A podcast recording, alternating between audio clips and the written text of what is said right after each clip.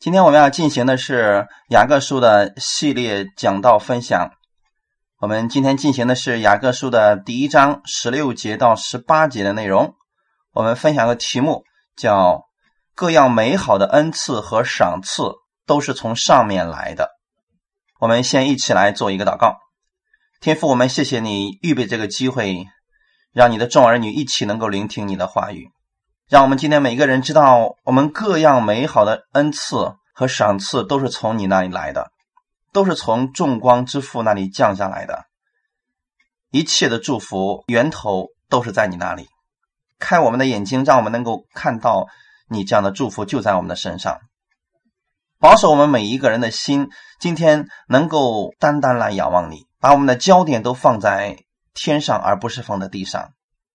让我们仰望天父，你给我们这样的供应，也赐给我们分辨的能力，让我们能够看清楚各样魔鬼的诡计，不至于引入迷途当中。把今天这个时间也交给圣灵，亲自带领我们每一个弟兄姊妹，使我们今天在这里都能够得着你亲自的供应。奉主耶稣的名祷告，阿门。雅各书第一章十六节到十八节的内容。我们需要一起先来读一下这段经文，《雅各书》的第一章十六节到十八节。我亲爱的弟兄们，不要看错了，各样美善的恩赐和各样全备的赏赐，都是从上头来的，从众光之父那里降下来的，在他并没有改变，也没有转动的一儿，他按自己的旨意用真道生了我们。叫我们在他所造的万物中，好像出熟的果子。阿门。好，这是我们读的本文《雅各书》的第一章十六节到十八节的内容。我们需要稍微来回顾一下上次我们所分享的内容。上次我们分享到，忍受试探的人是有福的，因为他经过试验以后，必得生命的冠冕。所以上次特别给大家分享了什么是试探、试炼以及试验啊，有什么样的区别。但是人被试探的时候，你不能说你是被神试探的。为什么说不能被神试探呢？因为神他不能被恶试探，他也不试探人。试探的当中本身就带着恶意，带着圈套，他目的是要让人跌倒，所以神不做这样的事情。今天的本文呢是要接着上次我们所分享的内容。从十六节里边，雅各在这里告诉我们说：“啊，我亲爱的弟兄们，不要看错了。我亲爱的弟兄们，那就证明这些话语是对信主的人所说的，他并不是针对非信徒。不要看错了。那么要看什么呢？要看的这个内容啊，就是十三节的内容啊。人被试探，你不能说你是被神试探的。”就这个事情，你不要看错了啊，弟兄姊妹，看错了的原文当中的意思就是不要受迷惑，不要被欺骗了，不要被人误导了，不要误入歧途，这就是看错了。在原文当中，它的意思就是你不要对试探理解错了。今天我们的神他是不试探人的，不要被迷惑了啊！我们的主是不会降下灾祸，降下。呃，圈套来试探你的，他不做这样的事情。雅各之所以说这些问题呢，是因为确实有一些人，他对神有一个错误的认知，所以雅各说别看错了，因为神不试探人，神也不会把恶给你，那么他要给你什么呢？他要给你各样美善的恩赐，他要给你各样全备的赏赐。在神那里没有恶，在神那里也没有这些圈套，神那里只有美善和全备的赏赐，这些是从上头来的。也就是说，在神那里只有各样美善的恩赐。你要说我要神那里给我来点呃恶，来点圈套，这说没有。恩赐在原文当中的意思，它指的是礼物，在神那里。全是免费的，他不给你收费，而且呢，全都是最好的，没有恶，他的作为永远都是美善的，所以人，你不能把你所遇到的试探推卸给神，你不能说这个试探是神给你的。人之所以被试探，是因为被私欲所牵引。那么今天我们讲一下，这个被私欲牵引是怎么样发生的呢？原因其实也很简单，因为人没有认识到神的美善。换句话来讲，人不认识神的恩典，他不知道在神那里没有恶，他不知道在神那里只赐下他的最美的东西当做礼物赐给你，他并不知道神赐给人的都是完备的，都是美好的。所以雅各一开始告诉我们：“我亲爱的弟兄们。”不要看错了，不管是谁教导你说神会把这个疾病啊、痛苦啊今天加给你，你不要上他的当了，因为我们在信约之下了。不要看错了，不要对神试探你这个想法所牵引了，这是错误的。看错的意思就是你的焦点被转移了，以至于你产生了错误的判断。我以前给大家讲过，希腊文有个特点，它会把句子转换成为图画。那么看错的意思就是有人或者有一些错误的东西，它让你的视线模糊了，它让你转移了焦点，让你对神有一个错误的认知，以至于说你产生了错误的判断。基督徒对真理和事物的看法是相当主要的，它会影响我们。对神的一个态度，所以对主有正确的认识是极其重要的。我们一直在强调，正确的信会产生正确的生活。如果今天你认为疾病是神今天加给你的，让你产生美好的品格，让你变成精精，如果你不听话的话，神就用疾病来收拾你。这样来认识神的，那么在你的心里边。一定是非常恐惧战惊，而且这个一定是常态，因为你被欺骗了，你被误导了，你受了人的迷惑了。所以今天有很多事情我们需要弄明白，对真理我们不能模糊，我们对神也需要有一个正确的认识，因此要小心谨慎，以免我们信错了啊！在这里我不是说你不得救啊。我们再次强调一下，雅各针对的对象是已经信主的、已经得救的这些弟兄姊妹。你说，那我信错了怎么办呢？我看错了怎么办呢？它会直接影响你的生活。所以，我们要胜过魔鬼的这些试探。你首先要认清楚魔鬼的诡计，不要被他误入迷途，认为说今天魔鬼还会给你好的。因为魔鬼会把他的诡计包装一下，今天赐给你，让你来接受他的试探。所以，这个我们要回到创世纪的第三章一到五节的内容。耶和华神所造的，唯有蛇比田野一切的活物更狡猾。为什么蛇是狡猾的呢？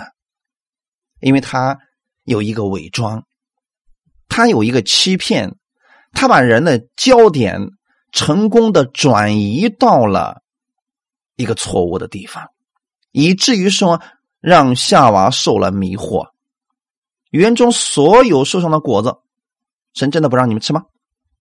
夏娃当他重复这个话的时候，他就说了：“哦，园中树上的果子我们可以吃，唯有园当中那棵树上的果子，神曾说你们不可吃，也不可摸，免得。”你们死。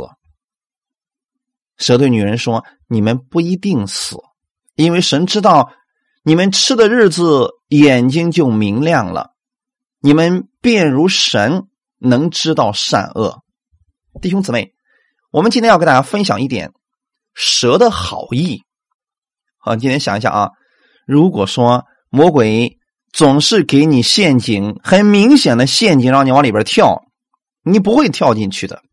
什么时候你会误入他的陷阱当中呢？就是魔鬼设计了一些诡计，但是魔鬼把这个当做好意，让你被误导了。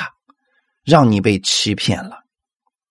所以当时蛇对女人说：“神真的说了，不许你们吃园中所有树上的果子吗？”其实他偷换了一个概念，神是说园中所有树上的果子你们可以随意吃，但是蛇用了一个否定的语言说：“真的不许你们吃园中所有树上的果子吗？”女人其实没有识别他的圈套，说园中所有树上的果子我们可以吃的呀，只有那一棵树上的果子，神说了不能吃也不能摸，免得你们死。你看，当蛇它狡猾的将神的慷慨焦点转变到那个不能吃的那个树上的时候，这个时候女人已经上当了，她已经中了他的。诡计了，所以这个时候蛇开始说了：“嗯，你们吃了不一定死啊，因为神知道你们吃的日子眼睛就明亮了，你们便如神能知道善恶。其实蛇的狡猾之处正在此处，他就觉得说：哎，蛇说的有道理呀，我们不一定死啊，而且呢。”好像他说的还是对我有益处的。今天听好了，如果蛇是这样对夏娃讲的，夏娃一定不会上当。假如蛇对女人说：“你们不一定死啊，因为神知道我吃了，我眼睛就明亮了，我就能跟神一样知道善恶了。”那女人会怎么说？那你吃吧。但是蛇现在对女人所说的所有的一切，都是为了女人好。所以弟兄姊妹可知道吗？一般来讲，女人在什么时候最容易被骗呢？比如说被骗买东西呀，上当受骗呢？在别人夸你的时候，在别人好像看起来都是为你着想，所以他们很容易被甜言蜜语所迷惑。原因就在这个地方。蛇这个时候所有的一切都是为了女人好，所以。他把这个好意当做诡计一样，就给了夏娃，结果夏娃掉进去了。弟兄姊妹，这才是问题。这个时候呢，夏娃错以为神是不好的，而蛇却是真的为他来着想。大家理解了吗？所以在这种情况之下，我们如果没有对神有一个正确的认识，我们就会上了魔鬼的当。所以，如果有一个人天天对你说好话，你错了，他也说你好的，你要谨慎了。恩典不是只夸你，只说你是好的，这个不是恩典。恩典是，就算你错了，他会告诉你没关系，神会带领你胜过你的这个软弱，胜过你的问题。他不是让你忽视你的问题。是让你正确的去面对你的问题，以至于让你仍然相信神是爱你的，神是帮助你的。哈利路亚！所以第一个人亚当就失败了。后来当幕后的亚当出来的时候，魔鬼用了同样的诡计，所以我们就看出来，其实魔鬼真的没有什么新意。只要你对神有正确的认识，你总能够胜过魔鬼的诡计。马太福音第四章八到十一节，魔鬼又带他上了一座最高的山，将世上的万国与万国的荣华都指给他看，对他说：“你若服服拜我，我就把这一切都赐给你。”耶稣说：“撒旦退去吧，因为经上记着说，当拜主你的神，单要侍奉他。”于是。魔鬼离了耶稣，有天使来伺候他。好，这是我们要明白的一点。看耶稣是如何胜过魔鬼同样的诡计的。首先是魔鬼将他带上了一座最高的山，最高的山就是让你站在最高之处，然后呢，让你看到了世上的万国和万国的荣华。这是一个非常有。杀伤力的一个武器啊！有多少的人就在这个地方跌倒了？为了名，为了利，结果败在了魔鬼的脚下。所以魔鬼对耶稣说：“你若服服拜我，我就把这一切都赐给你。”其实他是个骗子，这一切根本就不是他的，这一切是亚当的，是神赐给亚当的。可是魔鬼竟然堂而皇之的说：“这一切都是我的，我可以把这一切都赐给你。”今天。是不是不信耶稣的那些人，他们去拜魔鬼，不过就是为了这些而已。世上的万国与万国的荣华，让你站在最高之处嘛。所以魔鬼所能给人的就是这么一丁点东西而已。有很多人说：“哎呀，魔鬼不会给人好处的。”你错了，魔鬼会的，魔鬼会给你一些。小小的好处，但是这个不能叫恩典，也不能称之为恩惠，它是需要你付出极大的代价的。大家理解了吗？所以很多人对其他的宗教不理解，说：“哎呀，人家其他的宗教，人家求了之后也能得到大财呀，人家求了之后有些事儿也能成就呀，那是不是骗子呀？”是正确的，确实假神。也会给他们一点小恩小惠，但是假神要让他们做什么呢？让他们相信他。所以过去有一些人，他不理解魔鬼的这个骗术，他们去算命的时候，那些算命的说：“嗯，你小时候发生过一件事儿，在你的身上。”当他把这件事说出来之后，你非常惊讶呀，真事儿啊！然后他说了。你身上某一处有一颗痣，你说对呀，这个事知道的人只有我家人，别人不可能知道的，他怎么会知道呢？他说这些的目的是为了什么呢？让你相信他。然后他就说了：“嗯，你命中有一劫呀。”所以你会发现，算命的给你所说的，通常就会有大灾大难，灾难会临到你身上。人不知不觉就会问：“那我该怎么办呢？怎么才能避过这些灾难呢？”他会给你指一条路，其实那个就是骗你的了。你只要按照他所呃说的那个去做，你就上了他的当。有人说：“不，我不相信他那个。”可是后来也发生了，嘿嘿，其实你已经相信了，他已经把种子放在你心里边了。这就是魔鬼的高明之处。你不相信，你为什么会去找他呢？就算你嘴上我不信他，其实你心里已经接受了。所以今天我给大家告诉大家的是，魔鬼他是个骗子，他以为世上的万国和万国的荣华都是他的，他能够随意的赐给人。其实这根本就不是他的。今天我们讲了各样美好的恩赐和赏赐都是从上面来的。这世界上的万国和万国的荣华是神赐给亚当的。换句话来讲，是神今天赐给他的儿女们的，这根本就跟魔鬼没什么关系。魔鬼是个骗子，他以为这一切让人以为这一切是他的，所以耶稣并没有给他多说什么，说撒旦退去吧。因为经上记着说，当拜主你的神，但要侍奉他。耶稣很清楚的知道说，你是个骗子，我我不会向你下拜的，这一切根本就不是你的。所以当耶稣这么。识破了他的诡计之后，他就离开了。你看，当魔鬼离开以后，马上有天使来伺候他了。弟兄姊妹，我们再次要告诉大家，魔鬼不会给人恩典，也不会给人恩惠，他会给你一点点的好处，但是却要你加倍偿还，甚至最后要让你赔上你的性命。与魔鬼打交道的人，最终是没有好下场的。多年以前。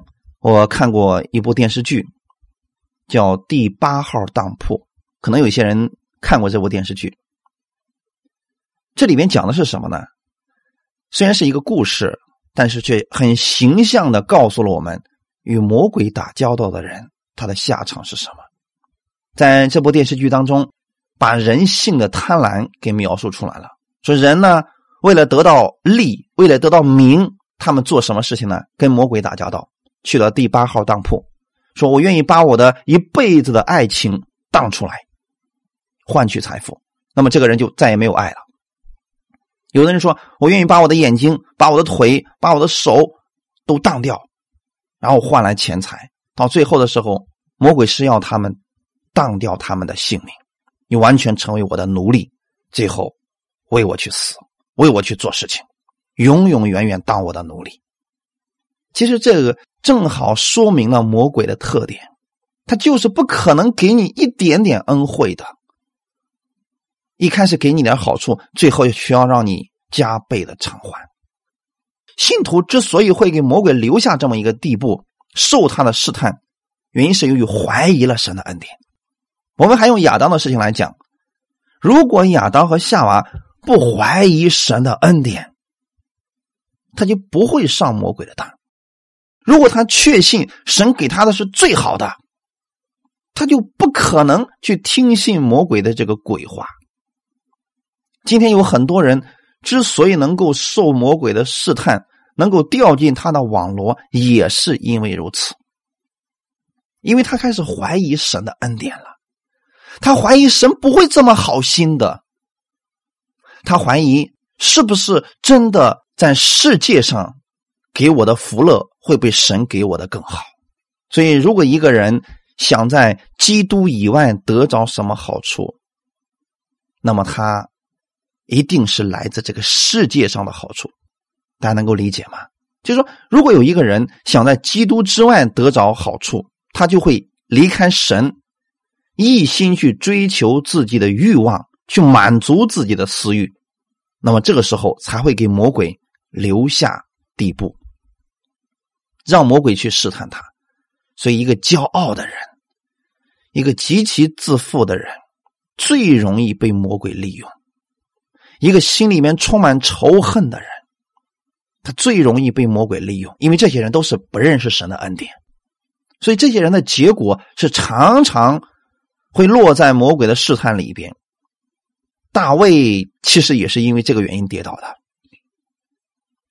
所以大卫在诗篇的十六篇里里边告诉我们一段经文：诗篇十六篇一到五节，神啊，求你保佑我。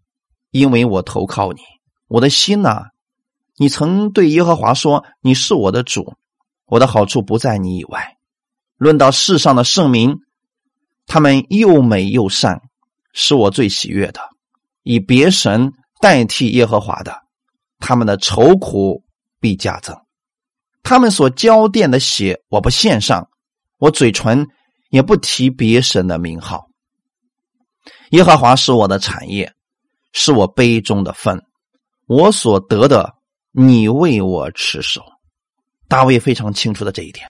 大卫知道说，今天我去投靠耶和华，我所有的好处都在耶和华的里边。我今天想想告诉大家的是，你所有的好处，所有的恩惠，都不在基督之外。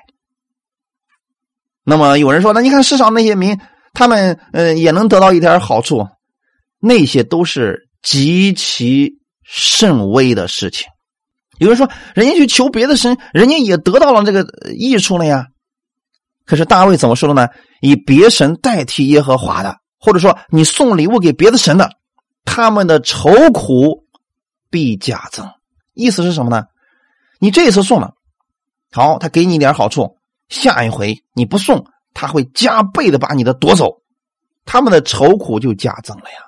所以大卫说：“他们所交奠的血，献给外邦神的那个血，我不献，我连我的嘴里边都不去提别神的名号，因为什么呢？大卫深深知道神的恩典，大卫清楚的知道耶和华是我的产业，是我杯中的份，我今天所得的是神为我持守的，所以我也愿意大家。”你能明白，今天你所有美好的恩赐和赏赐都是神赐给你的，神是你的产业，是你杯中的份，他为你持守，为你保守你所拥有的这一切。如果你把这一切交给魔鬼来管理，你就惨了，他最会让你一无所有的。雅各书第一章十七节，各样美善的恩赐和各样全备的赏赐。都是从上头来的，从众光之父那里降下来的，在他并没有改变，也没有转动的影儿。原文当中的意思是一切美善的赐下来的和全备的恩赐，这都是从上面赐下来的，从众光之父降下来的，在他并没有改变或者转动的影儿。恩赐、赏赐，这里都是指神的礼物。而神所赐给我们的，我们称之为恩典，因为它是好的，它是对我们有益的，而且神所赐给我们的一切都是完美无缺的。从众光之父那里降下来的，它指的是从神而来的，从天上那个发光的那个那一位那儿来的。你今天所有的福分。是天赋赐给你的，天赋才是你所有福分的源头，他是这一切祝福的创造者。阿门。在他没有改变，也没有转动的眼儿，意思是，我们所生活的这个地球，它是个转动的星球，它会随着日夜长短、季节温度忽冷忽热。忽长忽短，所以人的影子也不一样。一天之内，你站在那个地方，你的影子都是会改变的。所以月球因为绕着太阳而转的话，它就会显出盈亏。你会看天上那个星星啊，它有时候亮，有时候弱，也是因为它转动的原因。神之所以告诉我们这一切的目的是什么呢？他告诉你，你现在处在一个转动的世界当中，那都是靠不住的。但是神他是不改变的，他要赐给你的这一切也是不改变的。你别想着今天神能赐给你恩典，明天就把灾祸赐给你，明天就把死赐给你，明天就收回他的一切，这不是神的意思。他是不改变的神，那么弟兄姊妹，在此我想问大家一个问题：为什么我们的神他不改变呢？可能有一些人说这有点不理解呀，说我们这个世界上所有的人啊，他都是想改变，我们处在一个改变的世界当中，我们发现，哎呀，这世界变得越来越好了，人心变得越来越邪恶了。啊，各种各样的都在变，嗯，世界上的速度变得越来越快了。这个世界是在改变当中，可为什么神他却说他不改变呢？在诗篇一百零二篇二十五到二十七节说：“你起初立了地的根基，天也是你手所造的，天地都要磨灭，你却要长存，天地。”都要如外衣渐渐旧了，你要将天地如里衣更换，天地就改变了。唯有你永不改变，你的年数没有穷尽。这就是我们的神，神让这个世界有一天都要把它改变了，就像人换衣服一样，把它从里到外都给它换一遍，那么天地就改变了。所以大家要有期待啊！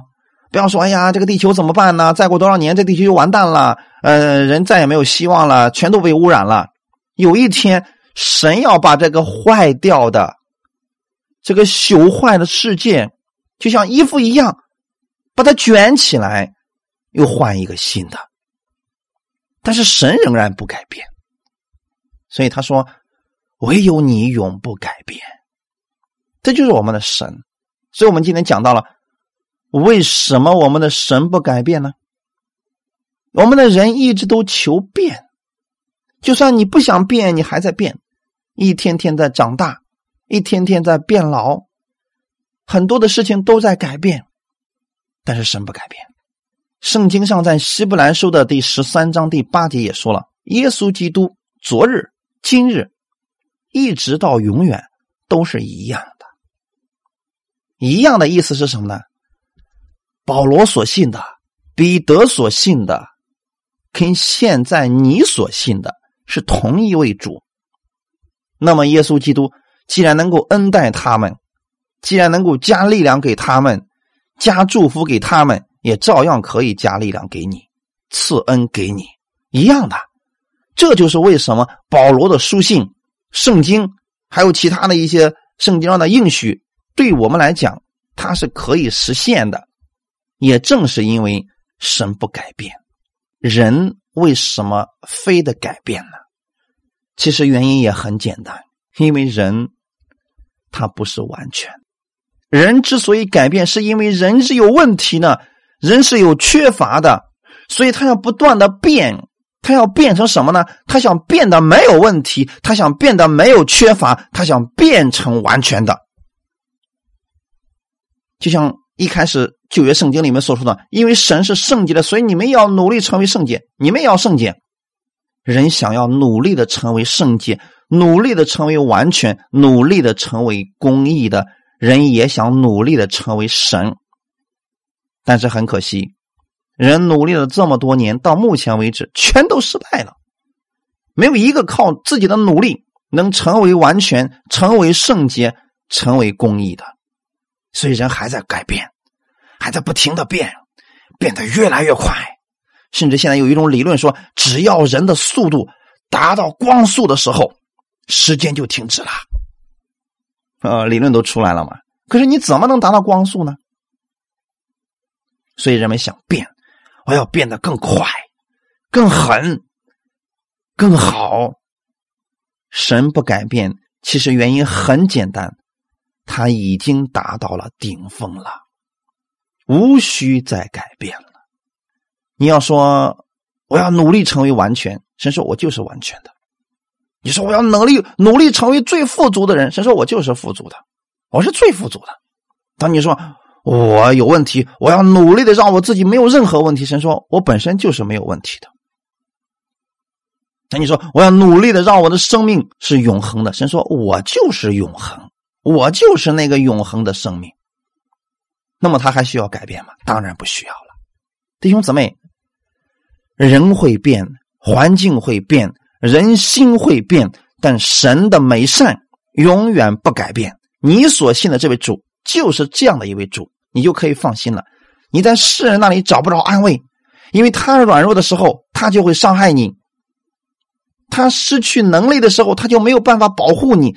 但是我们的主耶稣他是可以的，因为耶稣基督昨日、今日一直到永远，他都是一样的。哈利路亚！你各样的美善恩赐都是从神那里来的，所以千万不要看错了，弟兄姊妹们，千万不要看错了。你今天的能力不是牧师给你的，也不是某一个很有灵气的一个信了多少年的人给你的，你这一切是从上面来的。而且是赐下来的，阿门。所以，我我们也不要因为我们处境的改变，我们落在试炼当中了，我们开始怀疑神了，怀疑神到底爱不爱我了？不要这样怀疑，弟兄姊妹，因为神的应许也是不改变的。神说要赐福给你，他就是愿意赐福给你的，就算你在低谷当中。他既然应许他要帮助你，他就一定会帮助你。阿门。人在受苦的时候，他最容易忘记了神的恩典。所以说，人在软弱的时候、受苦的时候、受逼迫的时候，他最容易去怀疑神是否还爱他。所以这个时候，我想告诉你的是，你要永远的记得，我们的神永不改变，在他。没有转动的影儿，那就证明他一直是那个样子。所以，不管你现在遇到什么环境、什么样的问题，你记得这些问题本身不是神给你的，但是神却能救你脱离各样的患难，脱离各样的问题。不要忘记了神的应许。所以，雅各。在这个时候是要提醒那些落入试探当中的人，告诉他们不要忘记了，今天各样美好的恩赐和赏赐都是从上面来的。你们现在暂时的落在了试炼当中。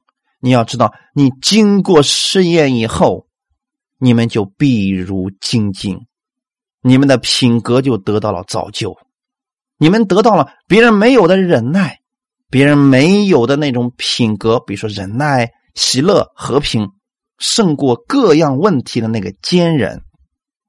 这些都不是在和平当中、在平安当中能够拥有的，恰恰是在各样的问题当中。可以产生的，所以神说：“你遇到问题，不要害怕，更不要怀疑，我会帮助你。没有转动的影儿，如果人在光里边的时候，他稍微一转动，他的影子就会变得很大。在这里，雅各是形容神的不变，就是任何时候你记得，神不会丢下你不管，神不会眼睁睁的看着你在那受苦，只要你相信他的恩典。”相信他的拯救，那么他就能够帮助你，让你从各样的问题当中出来，并且还能赐给你各样的赏赐。哈利路亚！所以基督徒不是不会遇到患难，遇到的时候你不要软弱，更不要怀疑神，你要相信我们的主必然会赐给我力量，胜过这个问题。这不是什么事儿，这真的不是事儿。阿门。雅各书的第一章十八节，他按自己的旨意用真道生了我们，叫我们在他所造的万物中，好像出熟的果子。原文直译的意思是，他定义用真理的话生了我们，叫我们在他所造的万物中，成为出熟的果子。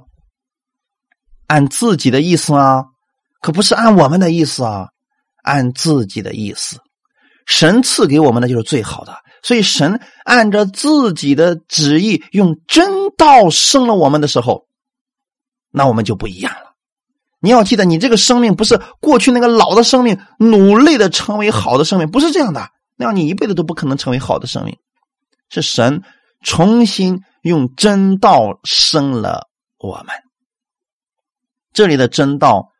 指的是神的话语，所以是按他自己的旨意，在这里是原文的过去完成时，是指曾经神有这个想法，说：“哦，我要按照我自己的意思，用真道生他们。”所以神经过这一些思考之后，他做了一个事情，就是用真道生了我们。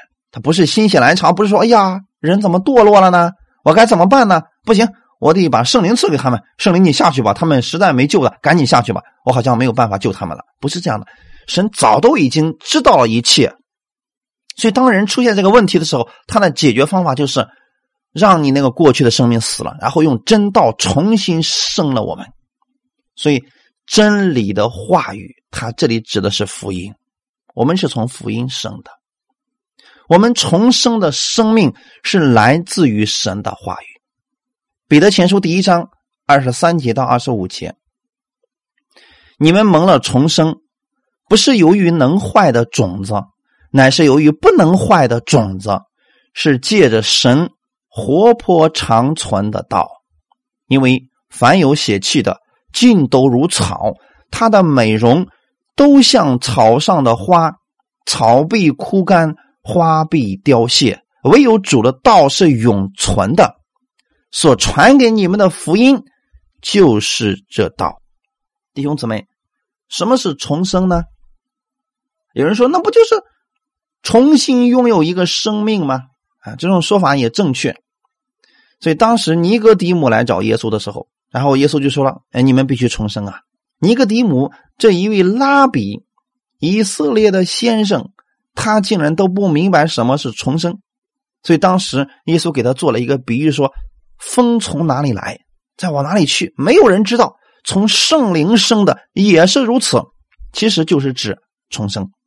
很多人把这个区分开来说：你今天得救了没有呢？他说我得救了，我因信就得救了。那你重生了吗？我不知道，我不知道我有没有重生。很多人把这两节分开了。分开之后，人就开始怀疑神，那么到底我是重生了呢，还是得救了呢？我得救了之后，我有没有重生呢？其实什么是重生呢？是神借着他的话赐给了你生命，用真道生了你。如果你没有出生，你是在怀疑你自己吗？这是个很愚昧的问题啊！就相当于说，今天你都已经五岁了，突然有人问你说：“你出生了吗？”你说：“我不知道啊，我不知道我出生了没有啊。”这不是个很愚蠢的问题吗？只要你是得救的，你就一定是重生的。很多人说：“哎呀，他他得救了，他不一定重生啊。”那意思是圣灵没进入他里边去呗，所以他没办法重生呗。所传给你们的福音就是这个道，所以我们是用福音生出来的。你们蒙了重生，不是由于能坏的种子，乃是由于不能坏的种子，是借着神活泼长存的道。是你什么？你相信神的话语。你相信圣经上所说的，耶稣基督在十字架上，他流出宝血，洗清了我所有的罪。我如此相信，我相信他是为我而死的，三天之后从死里复活了。我怎么知道这个是活的呢？因为神的话语是长存的，我如此相信。我相信这段话语不仅仅是给以色列百姓的。也是给我的。过去这句话有效，今天这句话依然有效，所以我如此相信。先说你重生得救了，阿门。所以神在这里边告诉我们的是，因为凡有血气的尽都如草，就是他们的生命很快就没了，他们的美容也是这个样子的。但唯有主的道是永存的，就是你过去你知道这个写的是历史，它确实是历史，但是今天它依然还是活的。你相信的这个好消息就是神的话语，耶稣基督已经为你的罪付上代价了。你如此相信，你就如此得着他的生命，这个就是福音。这也是神用真道生了我们的一个真实的意思。所以大家记得啊，你出生不是你努力的结果。我用个比较。通俗的例子来讲，一个小孩子从他母腹里面出生，绝对不是小孩说我要出去，你们都让开，我要爬出来。有哪个小孩是这么出来的？所以这个小孩子能从他妈妈的子宫里面出来，那绝对是他妈努力的结果，是他妈把他生出来的，不是小孩他一看我时候到，我得出去。所以今天我们努力去重生，你不觉得是有问题的吗？我们努力去得救，这不是有问题的吗？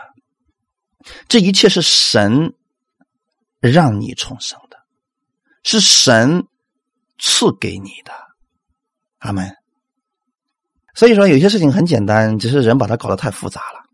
神用他的真道生了我们的时候，我们就已经在他所造的万物当中，就好像是出熟的果子，阿门。在万物当中，我们是他出熟的果子。什么是初熟的果子呢？在旧约圣经当中，指的是首先收割的庄稼。当然了，动物也是一样的，头生的那个动物，这些都是要分别为圣的。这在利未记里面很多啊。同时呢，用我们的生命来讲的话，它指的是蒙恩得救的信徒。你是如何蒙恩得救的呢？信耶稣在十字架上为你所做的这一切。当你如此相信，那么神用真道就把你生出来了。你在万物当中就被分别出来归给神。也许你在你家里边是第一个信耶稣的，那么你在你家里边就是出熟的果子。如果你说我在我们村里边我是第一个信耶稣的，那你在你村里边就是出熟的果子。你说我在我们这个地区我就是第一个信耶稣的。你在你们那个地区，你就是出熟的果子。出熟的果子有什么好处呢？它是献给神，归于神。换句话来讲，它是独特的，它是一个代表，也是给人带来盼望、带来希望的。神的话语有生命的，所以我们每一次来到神的话语面前，我们不要说。就奔着那个字句去背，我把圣经背过几遍，我出到问题了，我我背过几段经文就可以了。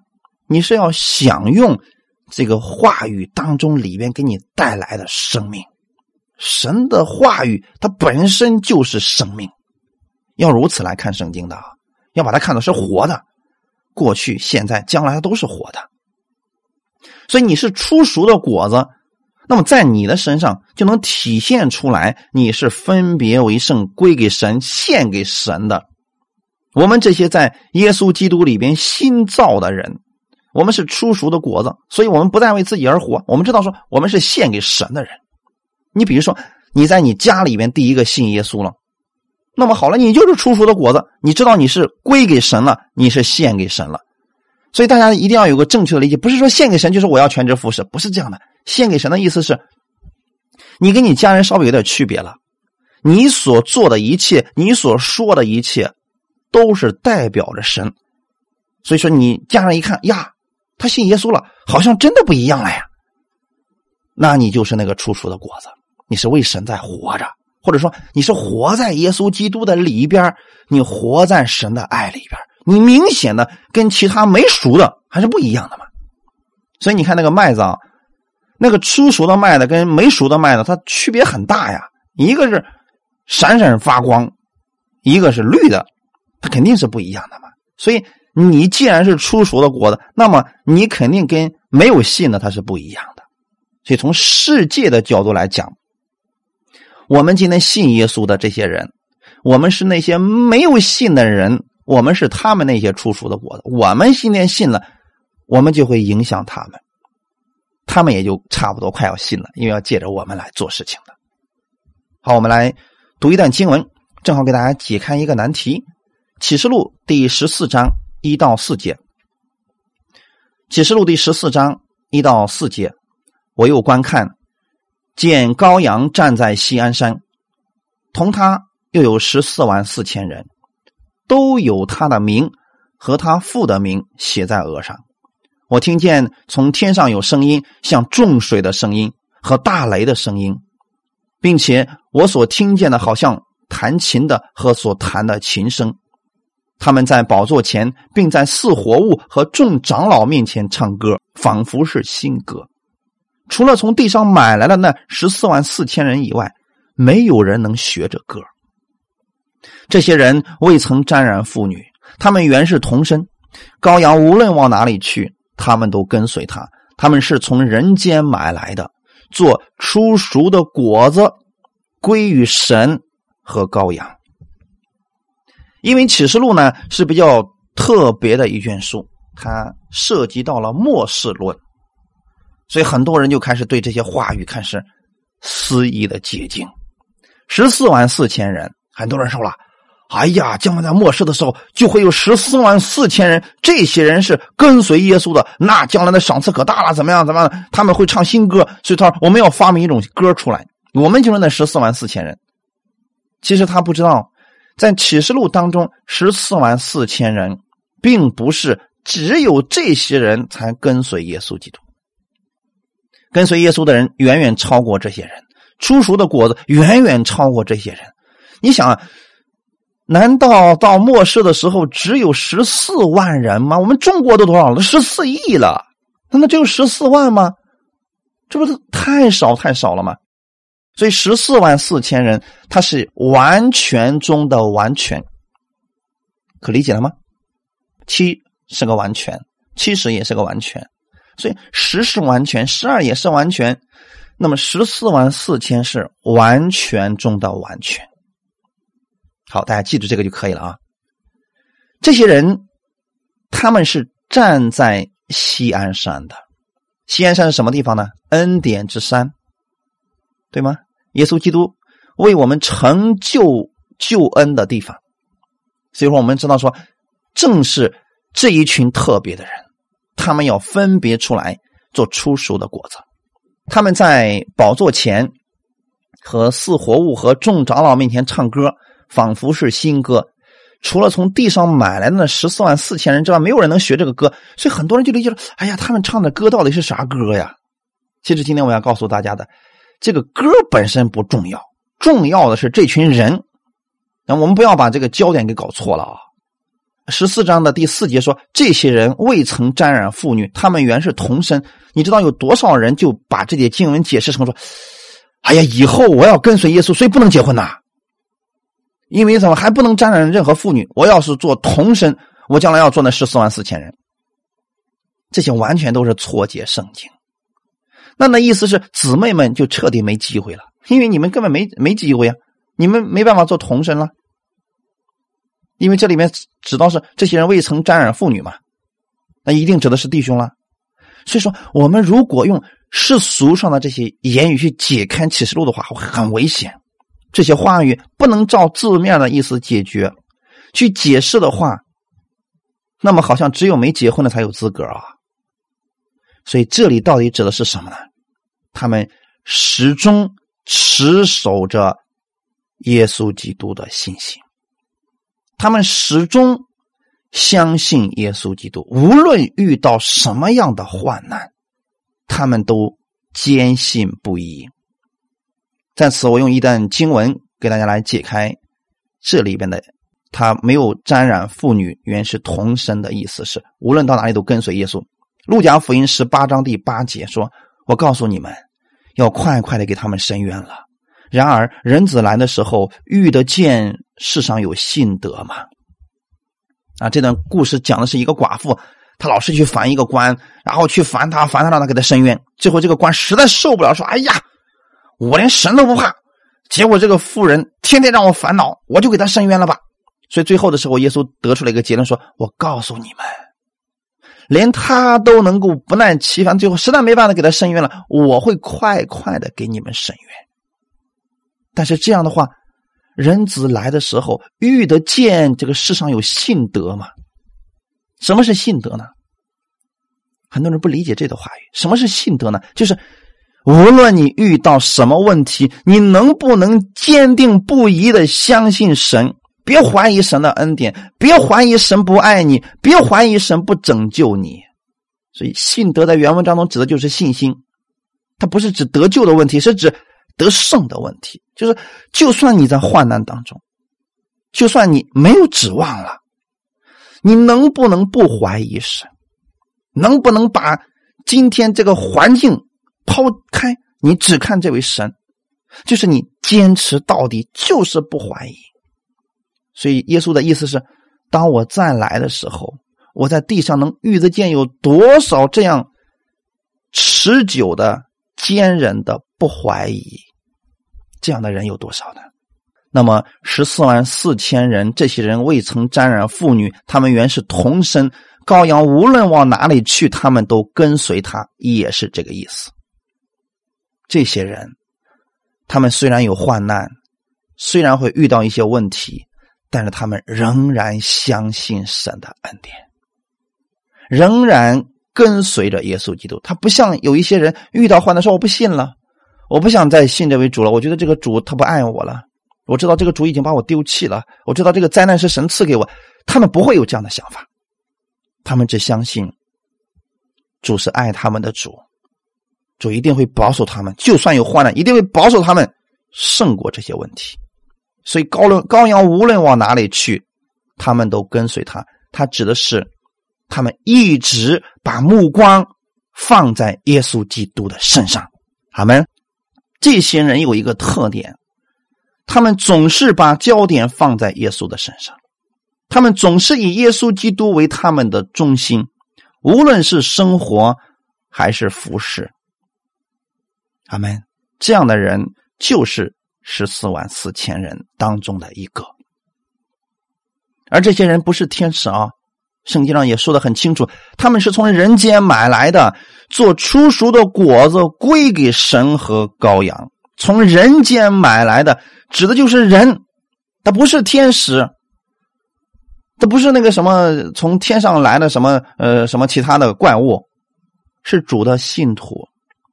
所以弟兄姊妹，他们这些人是这一季果子当中最先熟的，给其他人做榜样。在末世的时候，这个恩典的时代来临的时候，神必然会先让一群人得着这恩惠的福音，让这些人确实他们的生活就是以耶稣基督为中心，他们在持守着羔羊的信息，他们每一次的讲道都是以耶稣基督以及耶稣在十字架上给我们所成就的以耶稣为中心，他们的生活也是以耶稣为中心。这一群人他们是出熟的果子，他们会带动后面很多人一同把焦点放在耶稣的身上，而这些人会给人带来喜乐，会给人带来盼望。如果你是这样的一群人，你是这样的一群人当中的一个，你有福了，因为神看你是出熟的果子，你是出熟的果子。我愿意大家在最后这个恩典的时代当中，你们是那一个出熟的果子，是神把你从人间买来的，要做出熟的果子归给神和羔羊。这群人有一个特点。他们的生活的焦点就是耶稣，就是耶稣基督的十字架。他不去争论什么，他不去跟别人去呃争斗。他们未曾沾染妇女，就是他没有跟这些人有其他的乱七八糟的这个呃交涉呀、争斗了、辩论了，没有这些。他们的同声，他们的意思是，这些人只跟随耶稣，他们只为耶稣来做见证。阿门。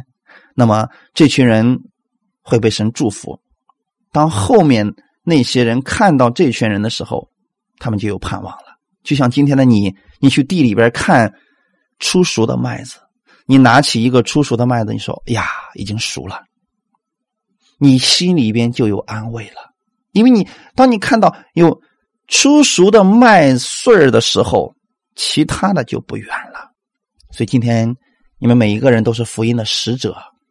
在这个幕后的时代当中，你们是出熟的果子，要坚定不移的相信神的恩典，相信神不会丢弃你，相信神会帮助你脱离一切患难和问题。我们不否认我们会遇到患难，所以我们绝对不会告诉一些人说：“放心吧，信了耶稣之后再也不会遇到任何患难了。”这是骗子的话。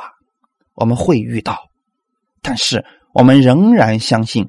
神会给我力量，让我胜过这一切，因为神会赐下他的恩赐，赐下他的赏赐给我，让我有力量面对我的一切问题。就算有风浪，我可以像耶稣基督一样站在风浪之上；就算有问题，我知道神会给我智慧解决这些问题，因为所有的美好的恩赐，神都会赐给我。当我经过这些试验以后。我必如精进，我是出熟的麦子。后面很多人会因为我们拥有喜乐，拥有盼望。哈利路亚！感谢赞美主。好，我们一起来祷告。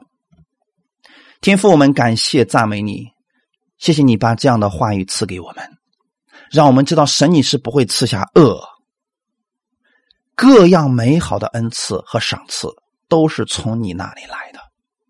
虽然魔鬼会用各样的计谋让我们把焦点放错，让我们转移我们的视线从你那里离开，但今天我们愿意把我们的焦点放在你的身上，放在耶稣基督的身上。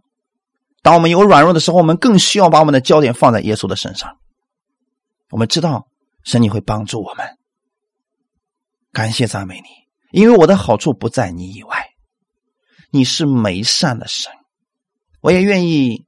我的嘴唇不提别神的名号，我知道你是我的产业，你是我杯中的份，我今天所得的，你为我持守。我相信你是过去、现在、将来永不改变的主。你赐福给亚伯拉罕、以撒、雅各，赐福给保罗、彼得，今天也会赐福给我各样的恩赐，完备的赏赐，你都会赐给我。目的是让我在这个。末世当中，活出你的荣耀来，在这个末世当中，活在你的爱里边。感谢赞美你，谢谢你如此的爱我，谢谢你把那话语赐给我，让我重新得力。我是出熟的麦子，我是出熟的果子，我是归给你的。感谢赞美你，奉主耶稣基督的名祷告，阿门。